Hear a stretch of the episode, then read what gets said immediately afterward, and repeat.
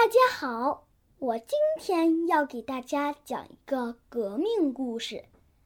小交通员潘冬子。一九三四年秋，主力红军撤离中央根据地，参加了主力红军的父亲出发前给冬子留下了一颗闪闪的红星。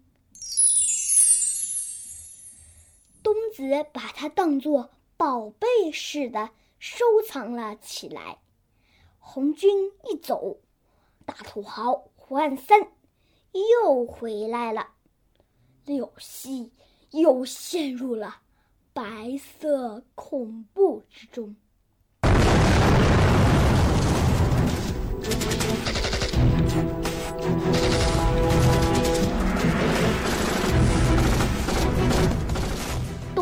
的母亲作为游击队的交通员，走东村奔西庄的传达着党的精神。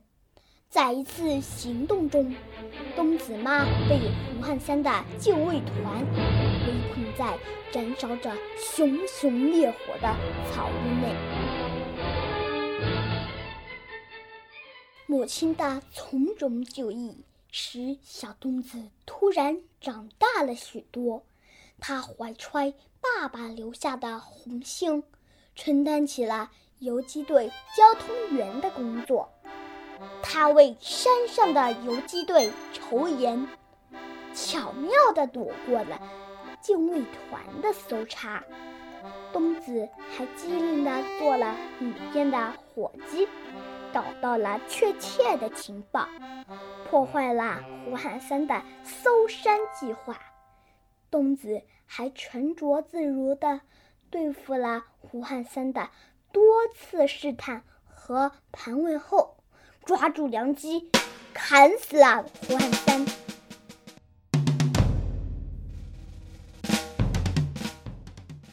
一九三八年。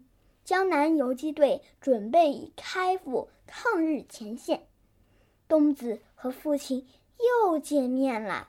他带上那颗保存了多年的红星，成了一名真正的红军战士。